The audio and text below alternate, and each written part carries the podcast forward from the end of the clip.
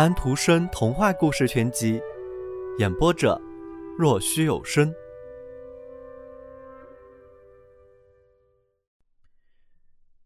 第六页，月亮说道：“我去过乌普萨拉，我朝下望着那一片草地和田野，草长得稀稀拉拉的，田野很荒凉。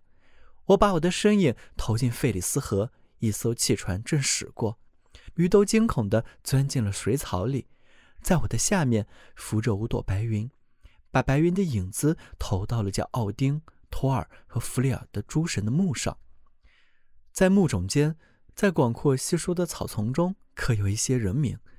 这里没有可供路人刻上自己名字的石碑，也没有能涂上自己名字的石壁。于是游玩的人便铲着草皮，裸露的黄土地上便显出字母和人名。左一个字母，右一个名字，布满了这儿几个大坟冢之间的草地。新的草长出后，又盖过了这些不朽之作。我看见那边站着一个男人，一个诗人，他喝尽了他那镶着宽银环的酒角里的蜜酒，嘴里念出一个名字。他请风为他保守秘密，不过我是听清了这个名字的。我知道这个名字。这个名字后面还跟着一个爵位称号，因此他没有高声念他。我笑了笑，在他的名字上有一个诗人的称号。埃斯特的艾莲诺拉的高贵和达索的名字连在一起。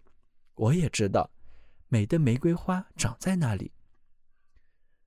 月亮这么说道：“一片浮云遮住了它，但愿诗人与玫瑰之间不隔着浮云。”